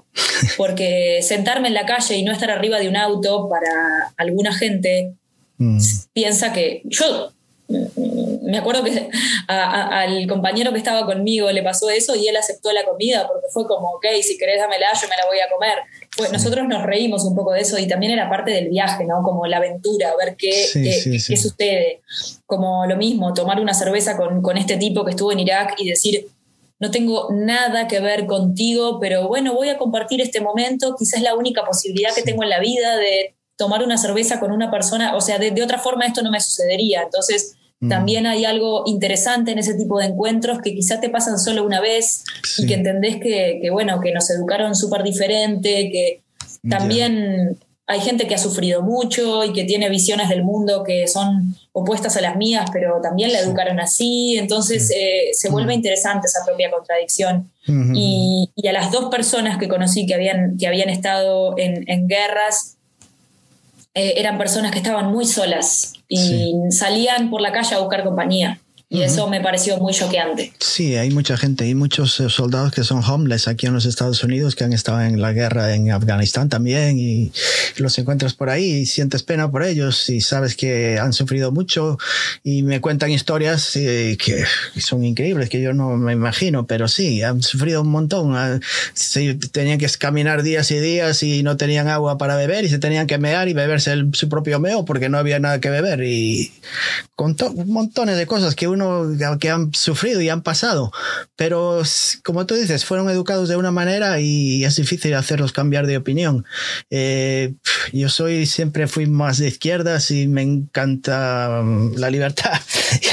eh, soy totalmente en contra de todas las religiones, no odio las religiones, no me gusta ninguna, cero. Eh, soy más, más bien, más bien ateo, no creo en nada. Me gusta ver, no, no, no la fe a mí no me, no me interesa la fe no es, no es una prueba de, de, que exista algo, es, es algo que está ahí en el subconsciente nada más, pero no, que me gusta la realidad, verlo y tocarlo. Eh, y entonces, eh, fue, desde pequeño fue así y a otra gente es todo lo contrario. Están, me encanta la religión y se sienten partes de, una, de unos miembros y de un grupo y se sienten protegidos y se protegen unos a ellos unos otros. Eh, pero son así. Y esa gente también, los soldados y todo esto, pues, nacieron de esa manera, de amar a la patria, y desde que son chiquitos y niñitos les mandan por el TDP y hacerle el pledge allegiance a la bandera y todas estas cosas, y el patriotismo es lo que, lo primero. Y, y de esa manera, a mí en las banderas me dan igual, que sea de un país o de otro país, para mí son trapos, nada más. Deberíamos ser todos la misma gente y todos somos humanos tanto me da que sea chino, sea africano, lo que sea, pero la manera de pensar cada uno es diferente, entonces es lo que hay, ¿no? Somos así, partes de, de lo que pues, hormiguitas en el universo, nada más, no somos nada, un, montón de arena ahí en, en, la playa, nada más. Pero bueno, no sé que, que, al final estamos, te estoy haciendo perder el tiempo y además sé que te tienes una vacuna, a lo mejor te va a hacer un efecto así raro y yo no te quiero hacer perder más tiempo. Y solamente los planes que, ¿qué es lo que estás haciendo? ¿Se, puede uno mover? ¿La movilidad en el Uruguay ahora mismo está permitida o hay, algún tipo de, prohibición de, para moverse de un lugar a otro o no? ¿Cómo está? Bueno, tenemos, la verdad, un gobierno de mierda mm. ahora, muy malo realmente, porque tiene una...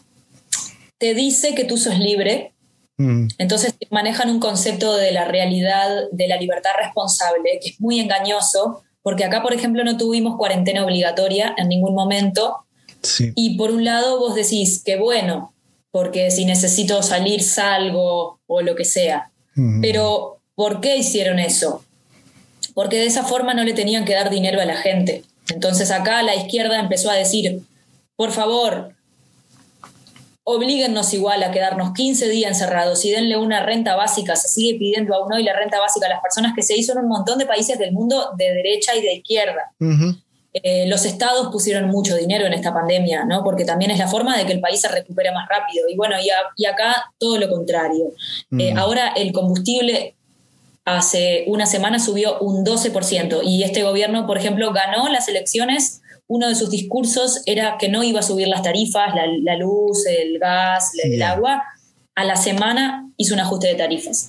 Entonces, esto lo decía porque como nos dicen que, tenemos que usar nuestra libertad responsablemente, se supone que podemos eh, salir, podemos hacerlo, mm. pero los teatros están cerrados y las salas de conciertos están cerradas, pero el shopping está abierto. Entonces, los amigos del gobierno eh, tienen sus locales abiertos, por ejemplo, hacen eh, la Rural del Prado, que es un encuentro de, animales, de, vacas, caballos, ovejas, donde se hace como una feria de ganado, se venden animales, se junta muchísima gente. Mm. Eh, y eso está permitido con toda la gente y, el shopping también. Y mm. un lugar para 100 personas en un concierto está prohibido. Entonces es mm. difícil proyectarse algo cuando mm. esto es así hace tantos meses. Mm. Pero se, rumorea que en agosto van a abrir eh, los teatros y las salas acá en Uruguay. Mm. Así que voy a, presentar mi disco antes de fin de año en Uruguay con banda completa. Tengo una banda maravillosa de músicos y músicas que tocan hermoso realmente. Tengo una banda muy linda. Mm. Eh, así que vamos a presentar el disco con banda completa, con, con, vientos, con hay un candombe en el disco donde también va a haber una cuerda de tambores y, eso me, va a hacer muy feliz. Mm. Tengo un concierto por streaming el 21 de agosto que todavía no empezó la publicidad, pero empezará pronto, que va a estar mm. muy bueno porque porque lo vamos a armar de una forma también con toda mi banda y bueno, vamos a, voy a hacer el concierto más lindo que pueda hacer para que la gente lo pueda ver en el mundo. Sí. Después eh, voy a ir a tocar a Argentina antes de fin de año. En Argentina acaban de abrir los espectáculos. Y el viernes que viene tengo el lanzamiento de un videoclip que es parte del disco de Días Así. Así que, bueno, como no puedo tocar, estoy preparando muchos lanzamientos de, de videoclips más que nada. Me interesa seguir con la promoción del disco, que, ahora en el verano y estos meses la frené un poco, pero ahora ya estoy trabajando mucho para eso. Así que voy a, voy a alargar, voy a lanzar bastantes videoclips en estos meses y mm. ya eh, dentro de unos meses también voy a cerrar la promoción del disco y voy a empezar a, lanzar las canciones nuevas que, grabé y que estoy grabando, porque la verdad es que me siento muy inspirada, pese a la pandemia Estoy, estoy muy activa.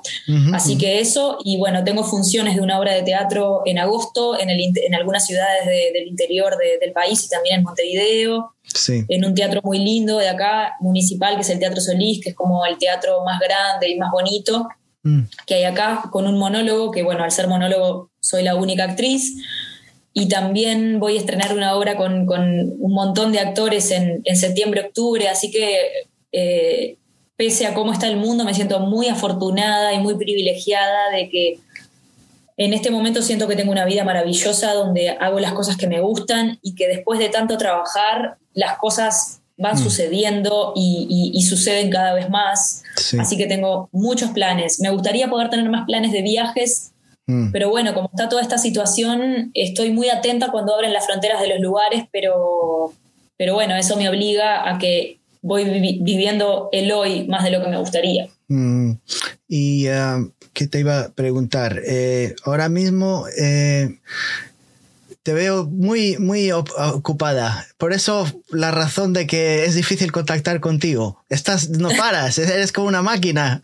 Eh, estás, estás saliendo el tren de, mientras no, no se descarrile de la vía, va bien. Vas a toda marcha, tienes muchos planes. Veo que estás muy ocupada. Me hace, me, hace muy bien, porque como hago las cosas que me gustan y también me manejo mis horarios y mm. eh, creo que es lindo tener un motivo por el cual levantarse todos los días, mm. eh, más en una pandemia que te desordena porque te, encapsula, ¿no? No, no mm. puedes salir, no puedes ver gente, es muy triste, es muy angustiante. Entonces, mi mayor refugio, si bien hay días que me cuesta y que no quiero hacer nada, Mm. Eh, mi mayor refugio es hacer lo que me gusta y compartirlo con las personas, así que eso me tiene motivada. Mm, pues eh, creo que es muy fácil contactar contigo, ver tu, eh, ir directa a tus redes sociales, con Google y pone el nombre tuyo y apareces en todos los sitios, porque lo, lo he hecho. Ahí apareces todos tus vídeos y, y, como no he visto más que a lo mejor 5 o 6, todavía me queda mucho, mucho que ver y recorrer. Tengo algunos más, no, no tantos más, pero tengo algunos más. Sí, he visto. Tengo que dedicarle mi tiempo. A ver si me conquista el rap, por fin. Ya. Ah, te que veas uno con, con, banda, ya que te gusta la música más de, de instrumentos. Sí. Tengo una canción que se llama Niebla, que la grabé en Estados Unidos, también en Minnesota. Mm. Y tengo un video en mi canal de YouTube de un concierto que hice en 2018 cuando lancé mi segundo EP y bueno, esa canción que se llama Niebla eh, está bien interesante, a mí me mm. gusta mucho y está con toda mi banda para que mm. la veas. Vale, pues ahí seguiré echándole vistazos. Cuando tenga tiempo libre, y ahí estarás tú presente. Me alegro. como, como, hago, siempre apunto las bandas y la gente que me cae bien la apunto en un papel para acordarme si algún día vuelvo a contactar con ellos y dice, ah, esta es la gente buena y esta ya no quiero saber nada de ellos. Entonces, la lista de los buenos estás tú. Ahora, si quieres contestar a mis eh, plegarias, a lo mejor no lo sé, pero me gustaría volver a charlar contigo. Y de muchos, ya sé que podemos hablar de cualquier cosa, hasta de, a lo mejor hablamos de Luis Suárez y de, del fútbol en, el Uruguay, quién sabe. no soy muy buena. No, no, no, no. quiero decir, no te, no te, voy a hacer perder más tiempo. Ha sido un placer de verdad hablar contigo. Tienes muchas cosas que contar, muchas cosas que decir y, y, y eso es lo que quieres expresar en tus canciones lo que tú sientes por adentro eh, y tienen que salir. Es como algo que está impulsándote ahí del que tiene que salir. Es una, una fuerza que, que, tienes en el interior y tienes que, no lo puedes guardar. No es como una, una, llave que digas, bueno, hasta aquí he, llegado y no, no voy a hacer nada. Tiene que seguir fluyendo. Es un río a toda marcha. Gracias por todo lo que decís. Me, encanta que lo veas y, me siento muy agradecida de esta conversación. También pasé muy bien. Así que podemos hablar cuando quieras. Vale, si es, si es mejor que no sea un email de esos así tan, tan complicados. Te la hice difícil, pero bueno, se, se, nos dio. No, no, al final estoy contentísimo de hablar contigo. Pensé que iba a ser un poquito más complicado. Al final ya estaba eh, pensando, no te preocupes, estaba pensando que esto no se va a concretar y voy a tener que no, olvidarme. No, no, no, a mí me, me parece que si una persona se interesa en tu trabajo, ya vale. No, jamás le diría a una persona, no, no me interesa hablar contigo porque valoro muchísimo que habiendo tanta música en el mundo, mm. haya gente que me quiera escuchar. Eso para mí es eh, uno de los mayores halagos. Además, es pura coincidencia, porque a lo mejor en ese momento se me, me llama la vecina o algo y, y, me pierdo de verte un vídeo tuyo y nunca hubiese contactado contigo. Es pura suerte. A veces uno conoce artistas así por, coincidencia. Y, y, si no era así, a lo mejor nunca pudiese ya, me hubiese olvidado de, ni, ni se supiera quién eras tú, ni, ni lo que haces, ni nada. Pero así es con cualquier cosa. Te encuentras a una persona que a lo mejor haces, te haces amistad con ellos y si fueran dos minutos antes ni, no lo hubieses conocido. Y entonces pasó así. Y sí, quizá ni habríamos nacido. Sí, también. Bueno, y, si nos tenemos que morir, pues nos vamos al mismo lugar donde habíamos estado antes de haber nacido. Eh, eso también lo creo. Pues nada más, no te hago perder más el tiempo, eh, Eli. ha sido un placer hablar contigo y espero que eh, a los que estén escuchando y viendo esto que hayan sacado algo de provecho. Yo lo he hecho, así que alguno más tiene, que haber por ahí. Y el que no, el de los de South Dakota, si no conocen a Eli, que le echen un vistazo, hacedme el favor. Bueno, le mando un saludo a toda la gente que, me escuche, que me siga, que se inscriba a mi canal de YouTube. Así puedo llegar a personas y pueden conocer mi trabajo. Me llamo Eli Almic. Y bueno, nada, un placer conversar contigo. Vale, un placer. Nos vemos entonces. Bueno. Cuídate, todo lo mejor y, todo, y salud para todos. Y para la familia. Igualmente para vos, que estés muy bien. Gracias.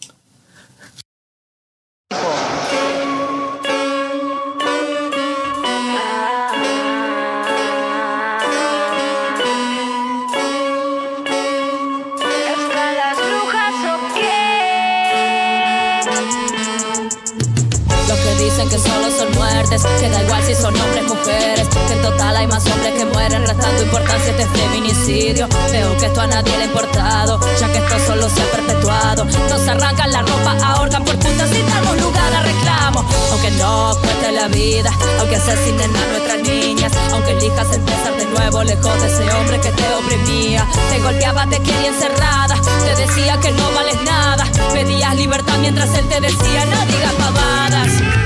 Somos la nieta de todas las brujas que nunca pudieron quemar. Somos la nieta de todas las brujas que nunca pudieron quemar. Somos la nieta de todas las brujas que nunca pudieron quemar. Somos la nieta de todas las brujas que nunca pudieron. ¿Y cómo camino? ¿Cómo transito la calle si puede que alguno me agarre? ¿Cómo denuncio? ¿A quién le lloro después que sea alguien mi cuerpo desarme? Recuerdo aquel día que el semen de chorro caía. Eso el pobre yo no lo entendí. Ocho años, dos niñas jugando. Qué rara esa cosa, vi cosa que de él salía. Pedías igualdad, decir lo que pensás y te tildaron de caprichosa. Paradigma patriarcal los mata y dispone que seamos vistas como cosas. Uruguay natural con violencia de macho naturalizada. Uruguay bondadoso, muerte a tu cliché y que la bruja sea inmortalizada. Seguro la mataron por puta, seguro la pollera era corta. Seguro lo buscó el calentó la muy zorra, no podía esperarse otra cosa.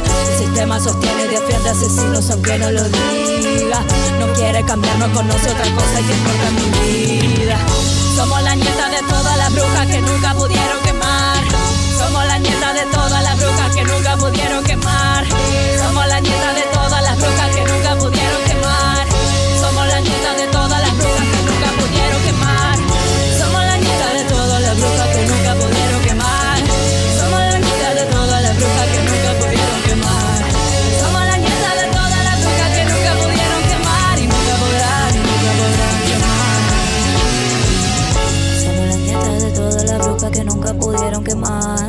Somos la nieta de todas las brujas que nunca pudieron quemar, que nunca pudieron, que nunca pudieron, que nunca pudieron quemar. Mm, mm,